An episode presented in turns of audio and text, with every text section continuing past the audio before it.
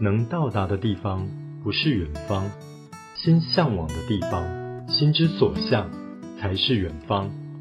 这里是远方快递，无论你在世界的哪个角落，我们都负责为你带来幸福的消息。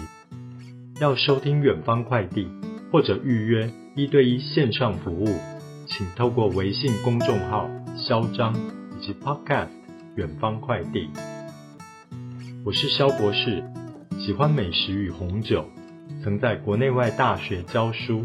我这个人敏感细腻，洞察力强，往往一针见血，擅长处理两性情感，帮助过很多女生走出情感困境，开启人生的新阶段。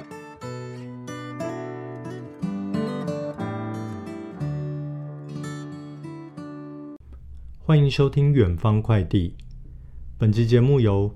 台湾乡土文化青年协会赞助播出。台湾乡土文化青年协会是一群热爱旅游、关心家园的青年男女。他们活泼开朗。如果你也是这样的人，欢迎加入台湾乡土文化青年协会。萧博士负责帮你解决情感问题。先跟大家分享今天的主题。男生很慢熟，该怎么办？半年前，厚着脸皮请朋友介绍对象给我认识，想不到朋友超有效率的，丢了一个前同事给我，彼此开启了半年的脸书讯息闲聊。我刚开始没有多大的期待，因为过去喜欢的对象。都是身边的同学或同事，然后日久生情。没有想到，原来我可以透过聊天，只透过脸书的资讯，就在三个月内喜欢上对方。可能是我太寂寞了吧。聊天的过程很像答录机，我们很少及时的来回聊天。总是用留言来回复对方的讯息，但就算话题再无聊、再句点，彼此都会尽量让这些聊天延续下去。我感受到对方不会随便回复，是用心与我互动，但我们不曾直接聊到关于感情的状态。我很想了解，但我不知道如何发问，又不显得突兀。当然喽，对方也不会主动询问我的感情状态。好几次，我认为对方是好好先生，可能对我没兴趣，只因为朋友介绍，不好意思打我枪，所以很礼貌的与我闲聊。那几次，我主动结束话题，故意已读不回，当个坏人，让他自然退出。但往往他还是会再来密我，让我重新燃起对他的期待。就在第三个月左右，他突然主动说要借我书，所以这是我们第一次见面。就站在马路旁聊了一个半小时，过程是开心的，也感受到他是对我有好感的。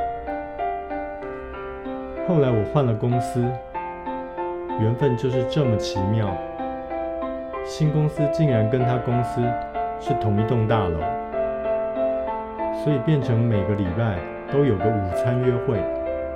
我们既不玩暧昧，也没有肢体的碰触。像一般朋友闲聊，但我却因为这样的相处，变得越来越喜欢对方。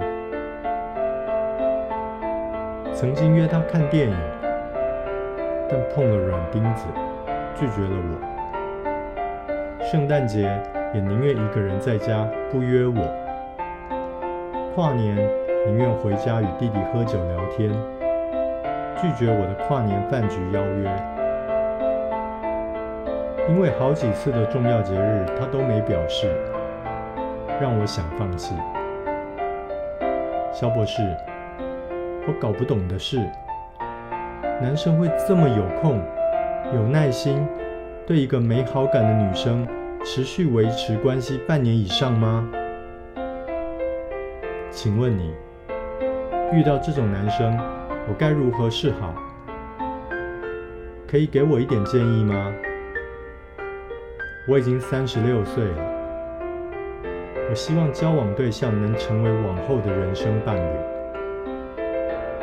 他这么慢熟，他这么慢熟，会不会是在观察我？观察期很久，才没有进一步的举动。这位姐妹。萧博士读完了信，如你所说，都三十六岁了，你也没有什么时间可以浪费等他了。你可能不是我的固定听众，遇到这种状况，我的建议是不要上演小剧场与内心戏。喜欢你，怎么会拒绝？对你电影的邀约嘞？如果等他很久，但还是等不到进一步的发展，那就应该主动出击告白，心脏大颗一点。就算被拒绝又如何？是他没眼光啊！男生不主动，有很大的机会表示不是那么喜欢。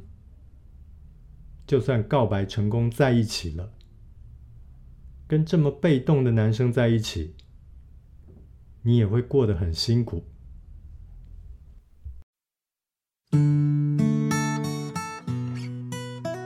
肖博士辅导过无数个案，有大量关于两性相处技巧、亲密关系的建议，以及提升情商的秘诀。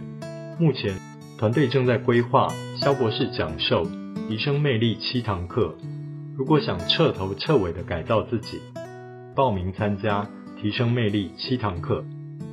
好了，这集的节目就到这里。远方快递很高兴为您服务。想要与肖博士有更多的情感交流，欢迎收听微信公众号“肖张”或者 Podcast“ 远方快递”。